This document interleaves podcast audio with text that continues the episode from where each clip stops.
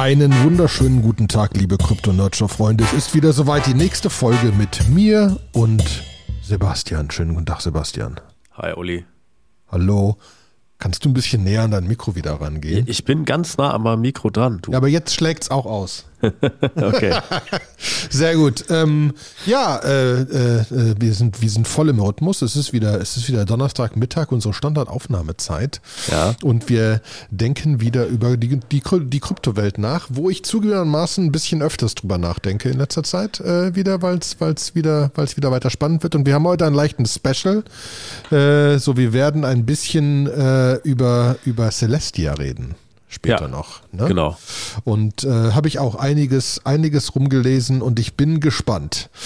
Aber vielleicht fangen wir erstmal ähm, mit äh, ein wenig, ein wenig, ein wenig News, ein wenig Sachen, die man sich, die man sich angucken sollte, an, wo ich mal ein bisschen eine Liste zusammengepackt habe äh, und vielleicht mal ein bisschen durch den Anfang des Tages führe. Wir haben einen schönen Link gefunden über die Top 6 Most Popular Crypto Scams in 2022. Das ist ganz cool mal nachzulesen und war ganz, war ganz spannend, ähm, weil, weil Phishing kennen wir, ne? Also man kriegt auch, also allein wenn man auf Twitter ist, kriegt man schon, hier ist mein neues NFT-Projekt und so weiter. Mhm. Ähm, aber es sind halt auch Events, Spoofing, äh, NFT Sleep Minting, also es sind, sind lauter spannende Sachen, wo man, die man zumindest mal gelesen haben sollte, weil es ist ja nun mal in diesem Kryptobereich so, dass es, es ist mein Wallet, es ist meine Responsibility, gerade mit dem ganzen FTX-Gedöns. Ähm, ist es ja so, dass Leute sagen, du musst äh, not your coin, äh, not your, äh, not your wallet, not your coins, ne? Ähm, mhm. Und dann muss man ja schon ein bisschen genauer wissen, was man tut. Deswegen, das ist eine sehr coole Sache, einmal durchzulesen. Ich suche auch, ich habe auch mittlerweile zwei oder drei Interviews ge gehört und noch weitere Artikel gelesen über das ganze FTX-Drama für da, wo die Leute noch ein bisschen weiter nachvollziehen wollen. Also es gibt ein, ein, ein mehr Public-Interview und einen anderen Podcast. Besonders der Podcast ist sehr gut, die ich mal auch einfach verlinken werde in den Show Notes. Und ich bin weiterhin, ich frage noch, wann es einer rafft, ich habe immer noch das dumpfe Gefühl, dass dass, dass die ganze FTX-Gang nicht böse ist, sondern einfach nur strohdoof. ähm, ne? Also ich bin immer noch dabei und bei jedem Interview kommt es darauf, naja, Alameda hat sich nichts geliehen und immer wieder kommt auf, dass Alameda mal das Bankkonto von FTX war. Ich glaube mittlerweile, da sind einfach alle Menschen, die eingezahlt haben zu FTX, haben auf ein Konto von Alameda eingezahlt. Die haben gedacht, die haben das Geld, weil irgendwer mal ein Skript geschrieben hat. Wenn da, wenn da Geld drauf ankommt, ping mal irgendein API bei FTX an, dass der User jetzt Geld eingezahlt hat. Die haben das aber nie rübergeschickt. Deswegen gab es auch nie ein Line, deswegen waren die auch alle profitabel, deswegen haben die auch so wahnsinnig viel Geld investiert und die haben ja hunderte von Millionen investiert in andere Firmen. Ja. Weil da einfach Geld auf dem Konto war, was keiner wusste, wohin gehört, weil sie einfach doof sind. Ja, ja? gut. Das ja. macht es aber jetzt nicht besser. Das macht es nicht besser, aber so. es ist zumindest die Erklärung, warum alle sagen, ja, aber das ist jetzt, also, ne, das, also wir haben, die, die, die haben sich ja nie Geld geliehen und so weiter, ne? Also alles relativ, relativ kompliziert. Ähm, deswegen äh, auf jeden Fall spannend. Ähm, was aber dazu führt, dass ja im Moment einfach der Markt ein bisschen silent ist. Und so hat zum Beispiel Kraken auch gerade announced, dass sie 1100 äh, äh, Leute feuern. 30 Prozent. Ähm, wir sprechen von Amerika. Im Moment feuert jeder, der nicht bei zwei auf den Bäumen ist, 20 Prozent der Leute da, weil es einfach eine gute Zeit ist, mal das Team aufzuräumen und so weiter. Deswegen wird man sich, würde ich mir jetzt nicht so wahnsinnig viele Gedanken drüber machen. Aber ja. natürlich ist das Trading auf den ganzen Börsen wesentlich niedriger und alles feuert links und rechts in der Gegend rum. Ne? Das ist auf jeden Fall keine Frage. Ich glaube, der Markt ist einfach wahnsinnig abgekühlt. Ne? Das ist irgendwie, du hast dann keine Transaktionen und wenn du keine Transaktionen hast, dann hast du einfach nicht die, die Einnahmen, hast nicht du hast gerade nicht den Hype, du hast ganz im Gegenteil eher so eine, so eine, oh, da habe ich mir jetzt so die Finger verbrannt, da lasse ich jetzt mal ein paar Jahre die Finger von, wenn überhaupt. Ne? Also. Ja, genau. Deswegen ist das einfach alles, alles wesentlich, wesentlich weniger. Ne? Genau. Also ich hatte im letzten OMR-Podcast mit Sven Schmidt, hat der ja auch irgendwie gesagt, so, ähm, ja, Krypto, da hat er ja eh nie dran geglaubt und ähm, er findet das auch alles ganz schrecklich, weil da keine wirklichen echten Werte dahinter stehen und jetzt das ganze FTX-Ding wird ja einfach noch beweisen, dass das irgendwie alles einfach eine riesengroße Farce ist und so. Und ähm, ich glaube, mit ihm schwingen dann jetzt gerade so viele mit, die einfach sagen, ja, ich habe es ja immer gewusst, ist alles eine, ein großer Betrug. Und das kühlt es einfach so wahnsinnig ab, dass da einfach gar nicht der Bedarf auch dann wahrscheinlich dazu da ist. Ich glaube, es gibt die Enthusiasten, die jetzt einfach weiterbauen. So ein anderer Freund von mir, der hat jetzt gerade äh, so ein Blockchain-Meetup in Berlin besucht, der hat mir gestern erzählt, der sagte irgendwie, da war dann, da war dann halt irgendwie jetzt so ein, so ein Event, irgendwie, was schon seit einem Jahr auch geplant war. Und äh, er sagte, das war so eine richtige Clown-Show. Ja, so irgendwie die ganzen gegelten, haargegelten Typen, die aber alle jetzt so ein bisschen aufgeregt äh, da waren, weil sie irgendwie äh, da standen und, äh, und irgendwie mit ihren, mit ihren Messepräsentationsständen und Defi hier, Defi da, ja. Und Ohne genaue Ahnung. Ja. Ohne, genau, und, und, und es gibt es alles gerade gar nicht mehr so. Und keiner weiß auch irgendwie, ob, ob, da alle Projekte noch da bleiben, die da jetzt ausgestellt haben. So. Ja, ja, genau. Und ich, ich, ich weiß, London hatte irgendeine NFT-Konferenz, da haben sich die Speaker, es gab ja irgendwie 40 Speaker, da haben sich die Speaker getroffen und untereinander ihre Reden zugehört. Ja. Ne? Es ist halt einfach grenzwertig. Ne? Gerade auf der anderen Seite, nur um zwei Projekte, was man immer wieder liest im Moment, auch bei Celestial ne? und, und so weiter, ist GRT, The Graph, ne? ist weiter, geht stetig nach oben, wird weiter benutzt. Wird das jemals Milliarden wert sein? Ist eine andere Frage. Macht das genügend Fees? Weil so viel Fees machst nicht. Ähm, aber es wird halt einfach wirklich genutzt. Und ein anderes, was ich jetzt öfters gehört habe, was, was spannend ist, was wieder so dieses Defi-Thema ist, ist äh, GMX. GMX ist ein Decentralized Perpetual Exchange. Das ist so mit Leverage und so, das ganze Scheißzeug, was man nicht tun sollte. Hat aber, ach, ist aber rein decentralized, 88 Milliarden Trading-Volumen, 154 Millionen Open Interest. Das ist auch nicht nichts. Ne? Ja.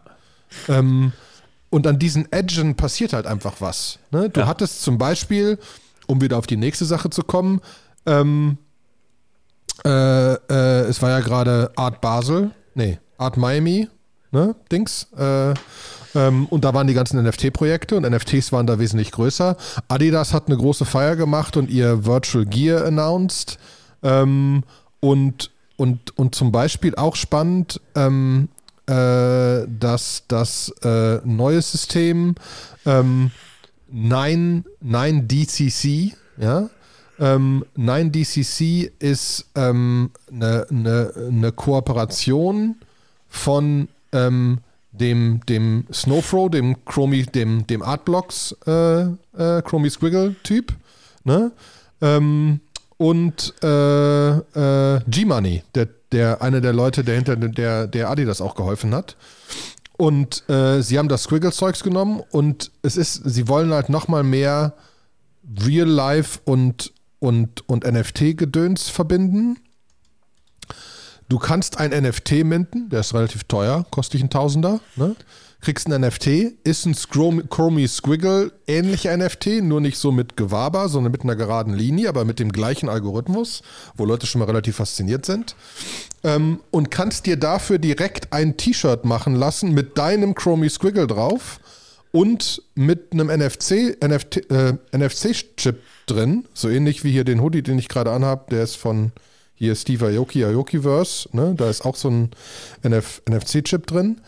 Ähm, mit dem NFC-Chip ist direkt dein T-Shirt authentifiziert und das ist dein, also welche Version das ist und so weiter. Ist ein Custom-Shirt, wird nur einmal gemacht. Ähm, und sie machen dann so lustige Sachen, wie dass du in, in Miami konntest du rumlaufen bei einem 9 DCC-Shirt, wenn du es gesehen hast, konntest du direkt den NFC-Chip nehmen und den direkt dir saven und hast dementsprechend spezielle Sachen bekommen, wenn du eine gewisse Anzahl von verschiedenen von diesen NFTs getroffen hast. Wenn du, du siehst automatisch, wer wen getroffen hast, weil an dem NFT hängt ja noch wieder eine Person dran, der potenziell sieht, wen er sonst wo getroffen hat. Ähm, wenn du, wenn du, du, du kannst gewisse Sachen sammeln und musst gewisse Shirts finden, ähm, um dann wieder irgendwelche Preise zu gewinnen und so weiter.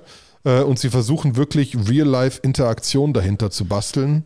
Ähm, Äh, also man hat super viel, super viel von, von, von Miami gelesen, wo halt wirklich noch Interaktion war, wo eine, eine, eine große Proof ähm, äh, äh, Live-Podcast-Version war, wo sie über viele Sachen gesprochen haben, wo auch G-Money interviewt worden ist und so weiter.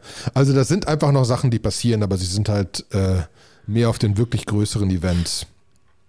Mhm. Ähm, und wenn wir so über alte Sachen und so weiter reden, hatte ich noch eine Sache gefunden. Ähm, Olympus DAO, für die, die es noch kennen. Ne? Das war mal das neue geschnittene Brot quasi. Ähm, beste Sache since ever und natürlich ordentlich zusammengebrochen. Aber Olympus DAO The DAO läuft immer noch. Macht Quarterly Reports, macht Grants, entwickelt weiter Sachen, ähm, hat weiterhin irgendwie 220 Millionen Market Cap äh, und 250 Millionen in Treasury Assets. Äh, also wirklich, wirklich andere Assets, sowohl sowohl DAI als auch Frax als auch, als auch viele andere Sachen. Ne? Ähm, aber zum Beispiel 115 Millionen DAI ne? und äh, 33 Millionen Frax, die da irgendwie dahinter liegen. Und macht weiterhin Geld mit dem ganzen äh, Protocol und Liquidity 64 Millionen und macht damit einfach Umsätze und baut weiter. Wo man einfach sieht, dass diese Decentralized DAO-Dinger alle noch laufen, was ich einfach hochgradig faszinierend finde. Ähm, und wo ich auch die Idee, dass wir jetzt sagen, wir schauen uns jetzt mal eine besondere Sache an, dass wir uns da einfach ähm, mal gucken, was wir uns noch für andere Projekte, glaube ich, angucken können demnächst. Ähm, und dementsprechend äh, dachte ich, bin ich schon quasi durch mit meinen so Nachrichten, die ich so spannend fand in den letzten, in den letzten ja, paar Tagen. Aber das reicht doch. Das reicht doch. Wir haben genug FTX-Drama, wollen wir jetzt nicht mehr. Ja. Uh, let, let's go to the to the Build Phase. Und äh, eins der Projekte, die in meiner Timeline immer mal wieder aufpoppen, ist eigentlich Celestia und Cosmos. Ja, das sind so die beiden Sachen, die so zusammenhängen. Und ähm, wa was ist das? Was ist das eigentlich beides? Und ähm, ich glaube, man muss erstmal mal verstehen, äh, was Kosmos ist und auch schon so kann, bevor man dann genießen kann, was Celestia so ein bisschen on top of Kosmos eigentlich macht und wie das alles so zusammenhängt. Ja, und ähm, wir haben in den Show Notes ähm, dazu einmal natürlich so ein, so ein bisschen so ein Intro Introductionary äh, Blogpost verlinkt. Irgendwie Celestia, a piece of the modular blockchain puzzle wo sie einmal so ein bisschen aufsplitten. Also wenn man jetzt so Blockchains hat, dann hat man ja quasi einmal wirklich so die, die Chain, die irgendwie den Storage macht, die auch irgendwie Execution macht. Man hat irgendwie, sobald man L2 dazu nimmt, Layer 2 dazu nimmt, hat man bestimmte Settlement-Themen. Man braucht irgendwann äh, einen Konsensus, also quasi ein, ein Abstimmungssystem, worauf man sich einigt, was denn jetzt irgendwie, ob Blöcke neu dazukommen und welche richtig sind und ob die falsch sind und ob irgendjemand bestraft oder geslasht werden soll, wenn man Validatoren hat.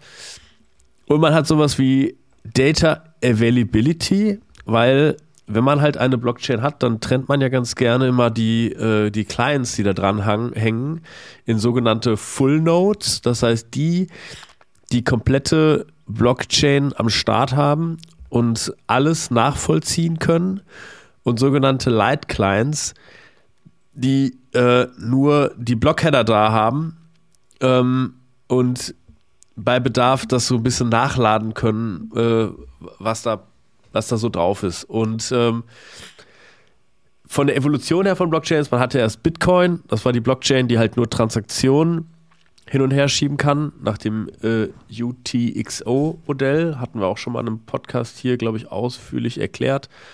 Ähm, das sind die Unspent Transaction Outputs, also alles Geld, was ich irgendwie nicht ausgegeben habe, aufsummiert, ergibt meinen Kontostand. Äh, das ist dann, dann ist man auf die Idee gekommen, halt Ethereum zu bauen, zu sagen, man kann auch noch so viel mehr auf der Blockchain speichern, man kann auch noch beliebigen State speichern, ähm, was dann den, den Block State auch dazu gibt. Ähm, und äh, Cosmos und Celestia sind jetzt so nochmal weitere Puzzlestückchen, wobei ich sie am ehesten als SDK-Sammelsorium verstanden habe, mit denen du in der Lage bist, dir deine eigene Blockchain zu bauen und die über bestimmte kryptografische Primitive verfügt. Aber jetzt. Ha, Habe ich dich schlauer gemacht? Ja, doch, nein, nein, nein, so, so ähnlich habe ich es ja auch schon gelesen. Ich habe noch nicht ganz die Verbindung von Kosmos und, und Celestial verstanden. Weil nach meinem Wissen ist Celestial komplett separat von Kosmos. Ja. Funktioniert nur in Interaktion mit Kosmos, weil Kosmos nun mal auch so gebaut ist.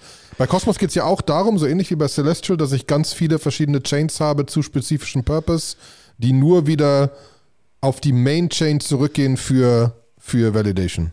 Ja, genau. Also erstmal Cosmos selber äh, ist halt äh, auch wieder so, ist halt ein SDK, du hast einen Client, du kannst ihn laufen lassen. Irgendwie, wer da in die Dokumentation eintauchen will, kann das tun. Der ganze Ramsch ist in Go geschrieben, das ist schon mal ganz gut.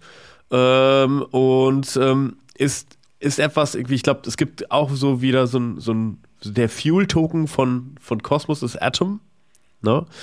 Ähm, mit dem man dann alles am Ende des Tages betreiben kann.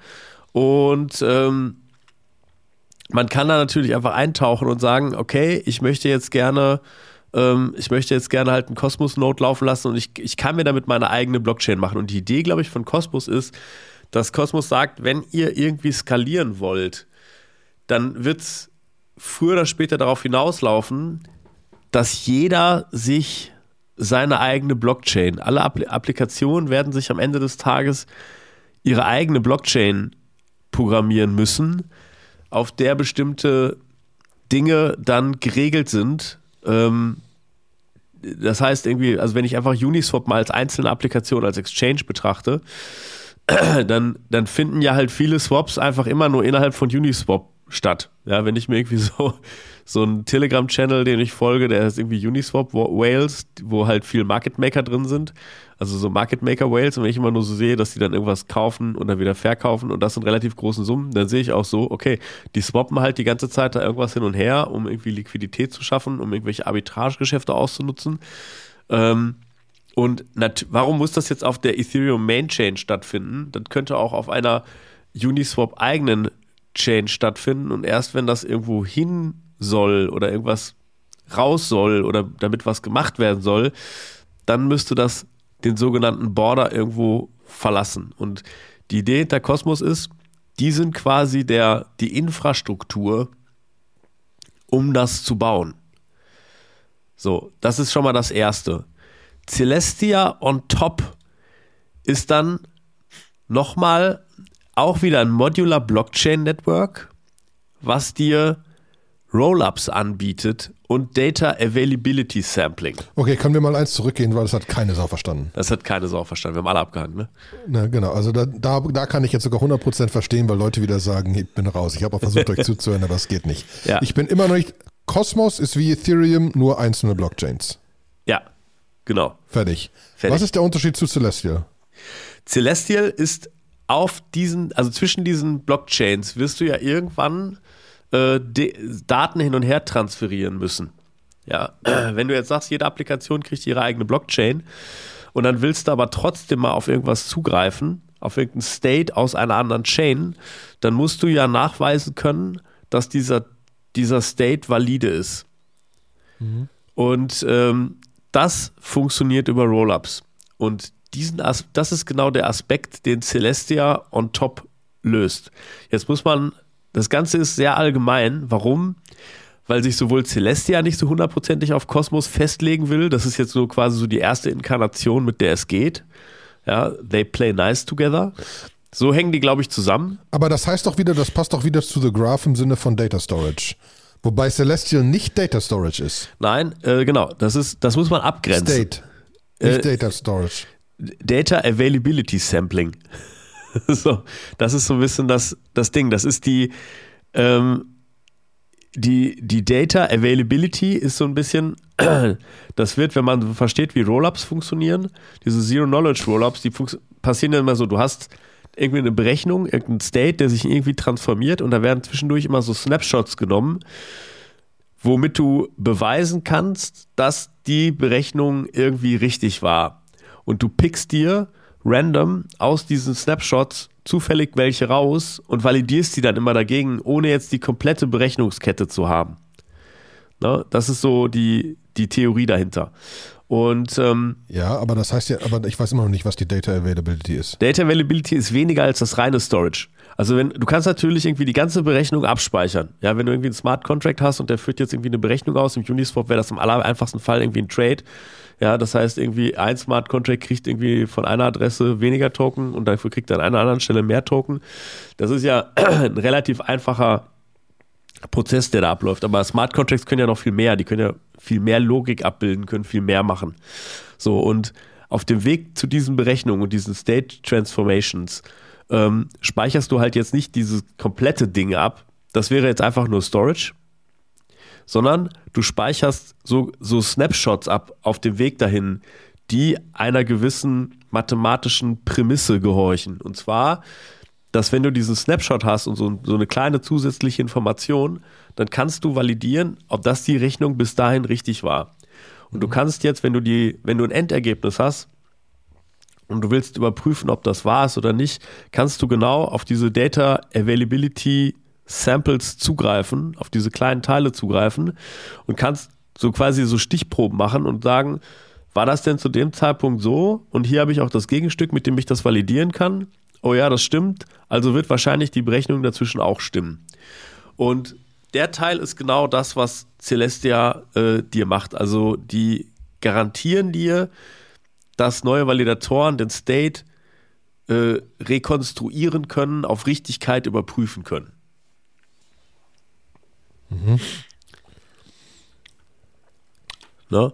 Das auch nochmal da, Du hast jetzt The Graph erwähnt. Graph ist für mich ein Indexer, ist jetzt auch noch nicht mal unbedingt Storage, sondern äh, das, wo, womit man Celestia, wo auch Fragen immer kommen, ist das nicht so ähnlich wie Arweave oder Filecoin, ähm, wo die sagen, nein, ähm, Celestia fokussiert sich halt auf genau diese Data Availability im Gegensatz zu Filecoin, die sich einfach auf Storage, die einfach sich darum kümmern, dass irgendeine Berechnung irgendwie wirklich abgespeichert wird.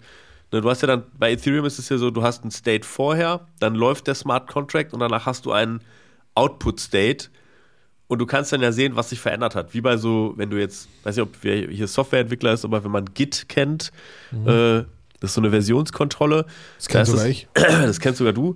Das heißt, wenn man Quelltext verändert, dann speichert Git ja nicht irgendwie einfach immer den neuen Quelltext ab, sondern Git kann merken, was für Veränderungen stattgefunden haben.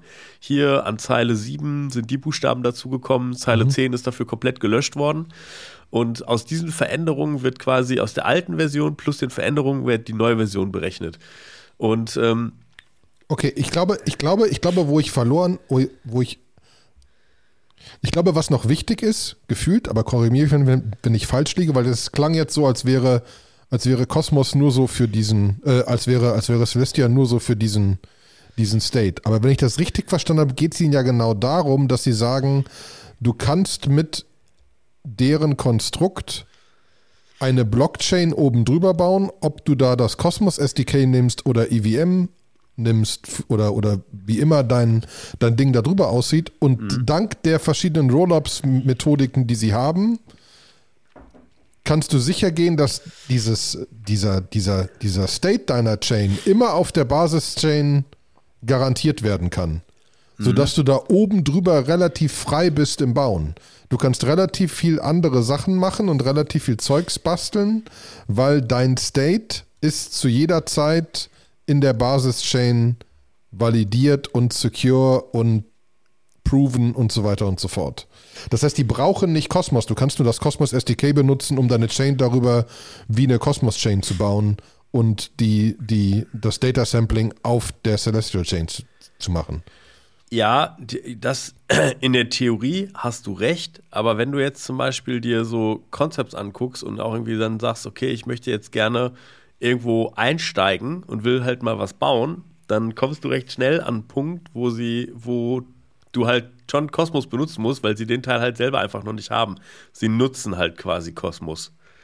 Okay, aber du könntest auch, anstatt Kosmos zu nutzen, quasi Ethereum nachbauen mit der EVM.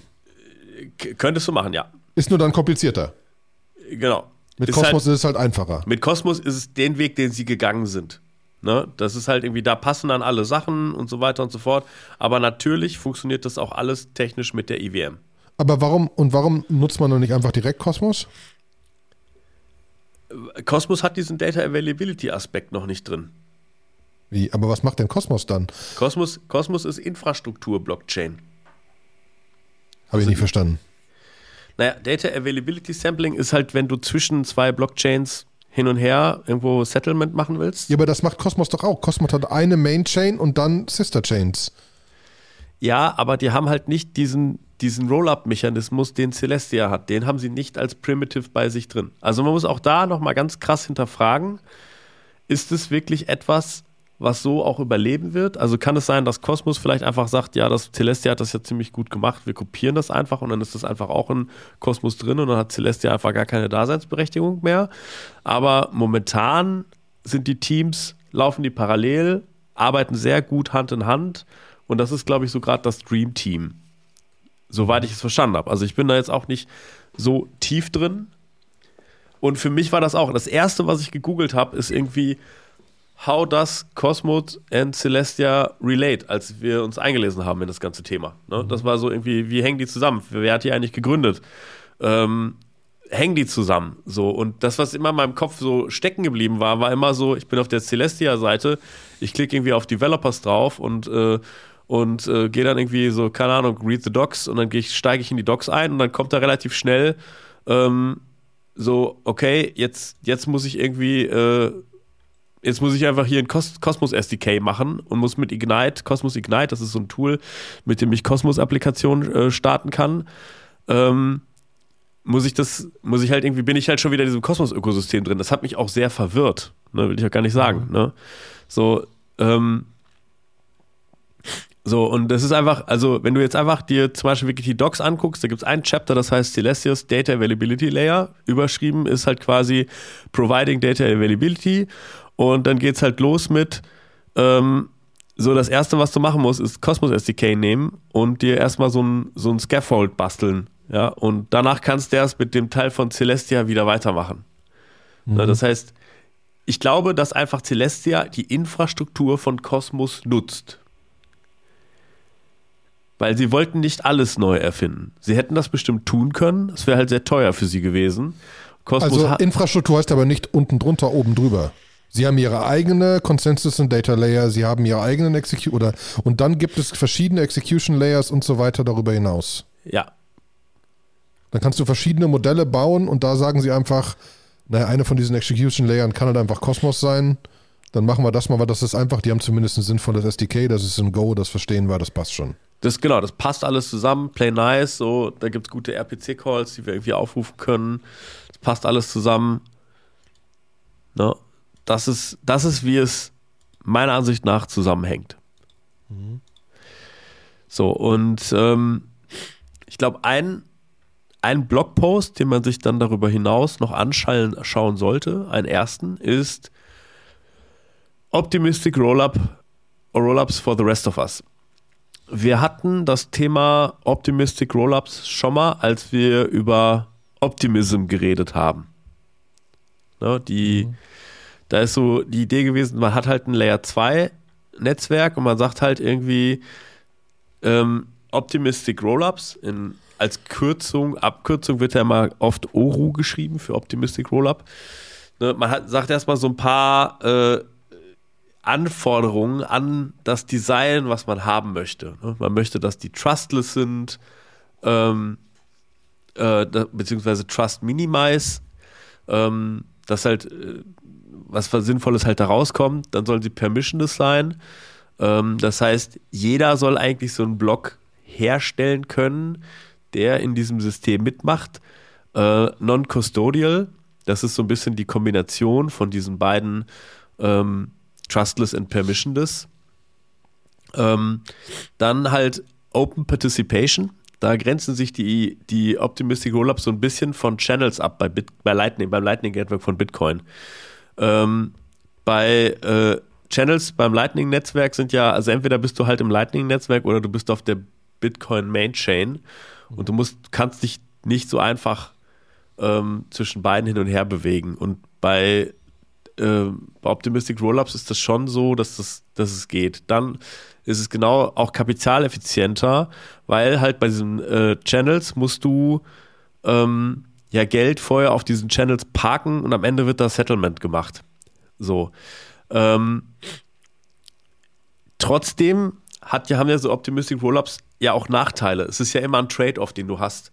Äh, bei Optimism ist es, glaube ich, irgendwie, wenn du halt irgendwie von einem Layer 2, von einem Optimism Layer 2 was, was ähm, abziehen willst, also runterziehen willst, und an der Stelle ist es halt in der User Experience nicht wahnsinnig anders als die Lightning Chain, weil auch da musst du erstmal auf das Optimism-Netzwerk drauf und musst du was machen. Und wenn du es raushaben willst, dann kannst du später rausziehen. Und dann musst du irgendwie sieben Tage, waren das, glaube ich, bei mhm. Optimism, musst du sieben Tage warten, bis da alles gesettelt ist. Warum? Weil einfach, weil es einfacher ist, ähm, irgendwo malicious Blöcke zu produzieren, die nach einer gewissen Zeit immer unwahrscheinlicher, es immer unwahrscheinlicher wird, dass sie, dass sie irgendwie gefälscht sind, weil halt irgendwie viele äh, Sequencer da drauf gucken, viele Validatoren da dann doch drauf gucken. Und nach sieben Tagen wird dann einfach gesagt, okay, jetzt ist das Ding so alt, jetzt wird sich da bestimmt nichts mehr ändern. Wenn da irgendwas gefunden wird, wird er nämlich schon eigentlich dahinter, wird, da werden dann relativ viele Blöcke invalidiert, alle Transaktionen werden wieder rückgängig gemacht, alle States werden wieder zurückgesetzt und so. Ne, man muss einfach verstehen, dass das auch Konsequenzen hat. Es basiert einfach darauf, dass es eine Menge Honest Actor gibt, die einfach Sachen machen, die auch schon okay sind. Ja. Okay. Aber man kann ja auch ZK Rollups Gedöns machen, ne? Genau, das ist ja, das sind, ist die andere, das ist die Zero Knowledge äh, Teil, der sich davon abgrenzt. Ähm, und da ist auch so ein bisschen die Frage, kann jetzt Celestia auch äh, Zero Knowledge und Optimist Rollups, kann man das irgendwie ver, äh, ver kombinieren? Und dann sagt Celestia im FAQ, ja, es gibt jetzt keine Restriktion, äh, welche, welche Art von Rollups oder Blockchain man benutzt, äh, sondern das, was Celestia bietet, ist ein Interface und es gibt eine Implementierung für Optimistic Rollups. Und wenn du Zero Knowledge Rollups haben willst, dann kannst du dir das programmieren. Ja, das ist jetzt noch nicht da, aber ähm, jetzt kann man das machen. So und so jetzt vielleicht auch da nochmal auch an dieser Angrenzung. Du hattest ja vorhin einmal gefragt, ist wieso Kosmos und ist das irgendwie nur für Kosmos? Auch da ist es nicht, also es ist eigentlich für jedes Netzwerk da, ähm, wo man halt diesen, die Data Availability und Konsens aufgeteilt hat. Das ist bei Ethereum ja auch noch nicht lange so. Das ist ja auch erst mit der Beacon Chain dazugekommen, mhm. dass man ähm, den Execution Layer, den äh, Konsens Layer und so, dass man die Sachen so schön aufgeteilt hat. Ne? Ähm, so, da, das, was äh, da, also Kosmos funktioniert halt am besten direkt, weil es damit entwickelt worden ist. Aber an sich kann jeder da eine Stelle basteln. Mhm.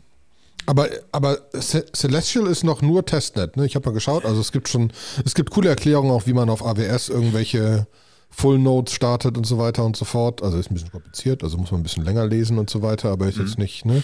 Oder wie man auf anderen Cloud-Providern das tun kann. Es ist Proof of Stake. Ähm, ähm, aber es ist im Moment so ein bisschen Hype um Celestial, ne? Es ist definitiv Hype. Ne, es ist, äh, ich finde ja auch mal sehr spannend, der Typ, der den Developer DAO gemacht hat, Nada Bit, der war ganz lange Webentwickler, hat da auch ziemlich coole React-Videos gemacht, ist dann zu The Graph gegangen, hat dann relativ lange bei The Graph gearbeitet und ist jetzt zu Celestia gewechselt. Und das war für mich auch so ein, so ein Indikator, wenn da so ein Alpha-Nerd irgendwie zu so einem Projekt wechselt. Das macht er ja nicht, weil der, der hat, der verfügt über genug Kapital und dass er da jetzt nicht irgendwie das für Geld macht, sondern der, das ist ein Überzeugungstäter an der Stelle. Mhm. Da muss was Cooles dahinter sein. So, jetzt nochmal zu deiner Frage zurück. Ja, sie haben im Mai 2022 das Mamaki Testnet gelauncht und ähm, sie upgraden das jetzt immer sequenziell und sie wollen einen Mainnet Launch in 2023 peilen sie an.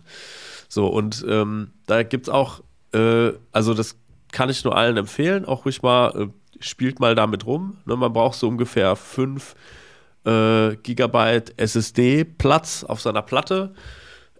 um ein Für so einen Light-Client, ne? Für so einen Light-Client, genau. Und jetzt CPU-Anforderungen sind ehrlich gesagt vernachlässigbar klein. Macht es vielleicht nicht auf dem gleichen Node, wo ihr schon euren äh, Ethereum äh, Mainnet äh, drauf laufen lässt und nach dem Motto, ah, ich habe da eh schon Ethereum Mainnet äh, drauf laufen, weil halt irgendwie bei Celestia tut sie noch total viel und da ist vielleicht auch noch der ein oder andere Bug oder so und dann wollt ihr nicht, dass plötzlich da irgendwo eine Sicherheitslücke irgendwie es ermöglicht, euch, euch die Private Keys von eurem Ethereum Validator zu klauen, sondern äh, könnt damit mal rumspielen. Vielleicht da auch eine spannende Side-Info. Ähm, also wird, wird Celestia einen Token haben? Sie sagen ja, sie werden einen Token haben. Sogar zwei, ne? Ja, wahrscheinlich zwei. Äh, der wird dazu da sein, um quasi Proof of Stake und es gibt auch einen ähnlichen Mechanismus wie bei Ethereum, so ein EIP 1559, ähm, so dass äh, wird, wird halt so ein bisschen die Issuance von einem Celestia-Token ähm, adressieren, sodass der eigentlich tendenziell immer wertvoller wird.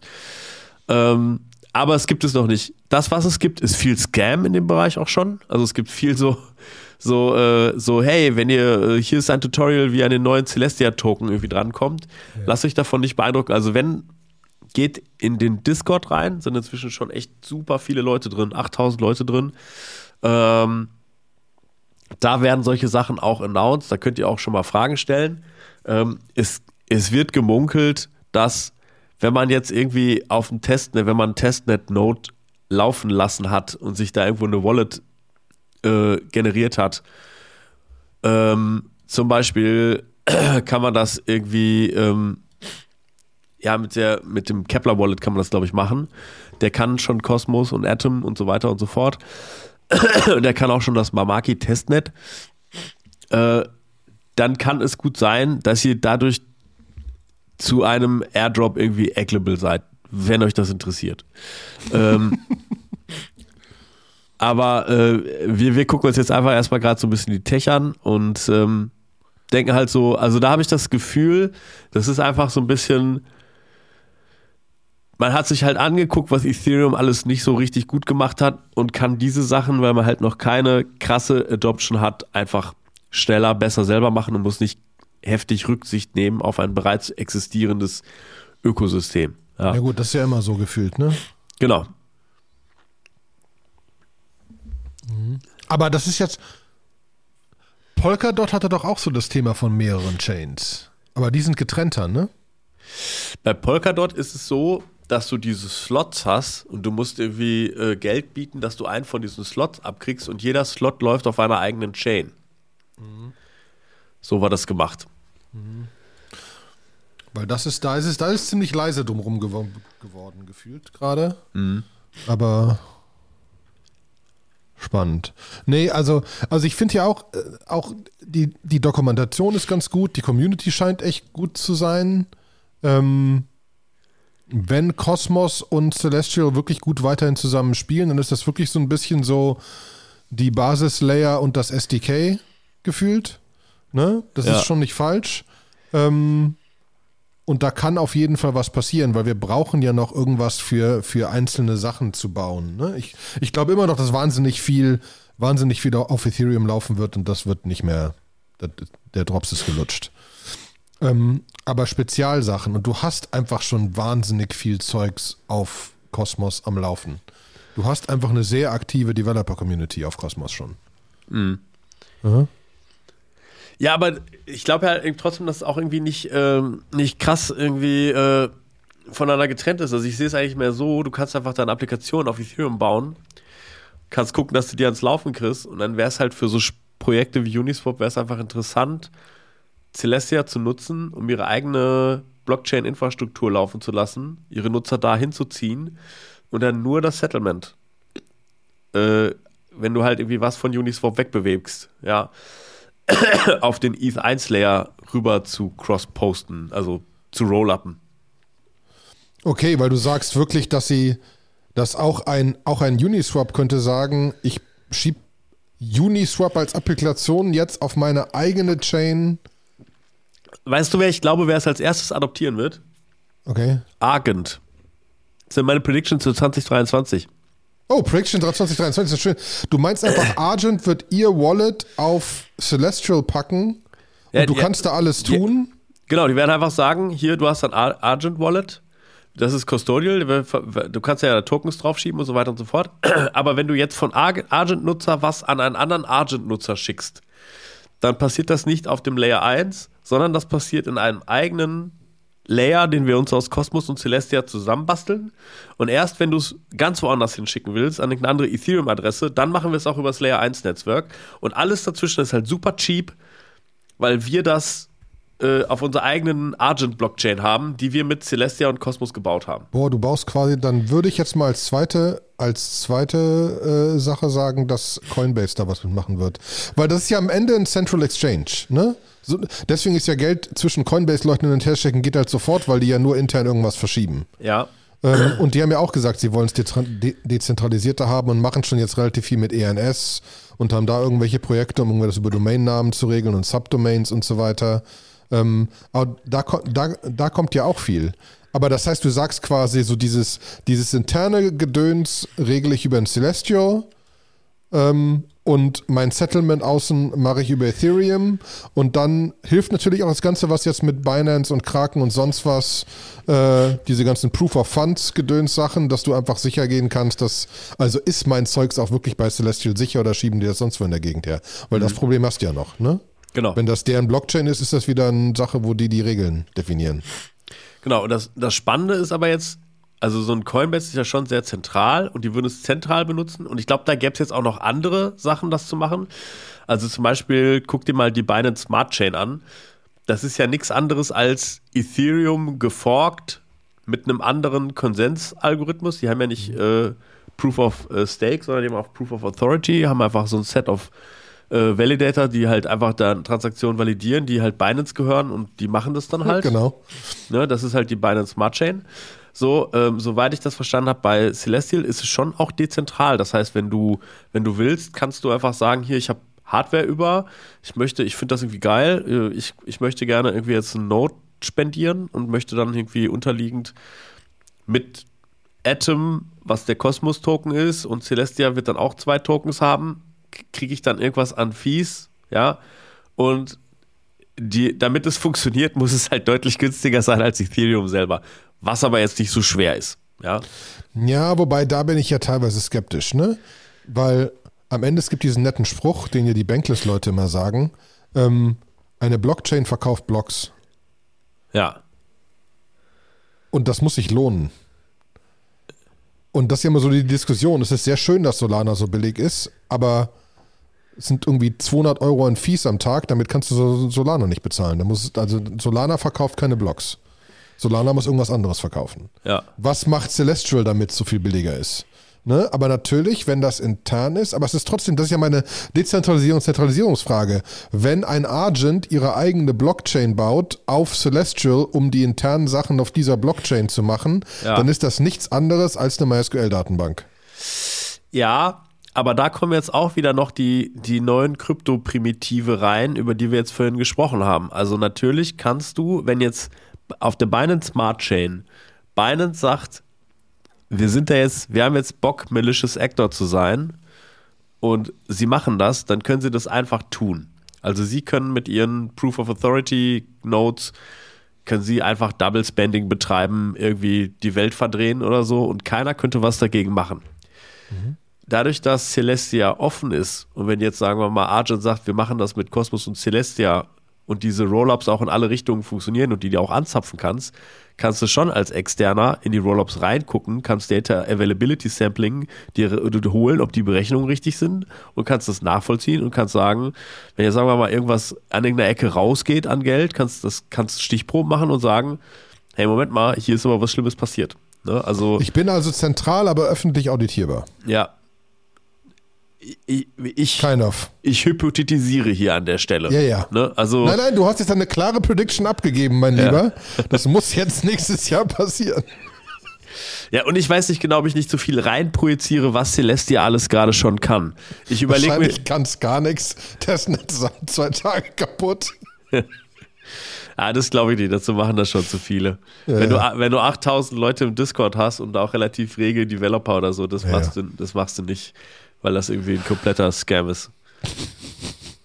Ja, sehr geil. Nee, also, okay, aber ich finde schon mal gut, ey, äh, wir brauchen jetzt noch ein, zwei Folgen dieses Jahr und brauchen noch zwei weitere Predictions. Erste Prediction Celestial, nächstes Jahr Argent Wechsel auf Celestial.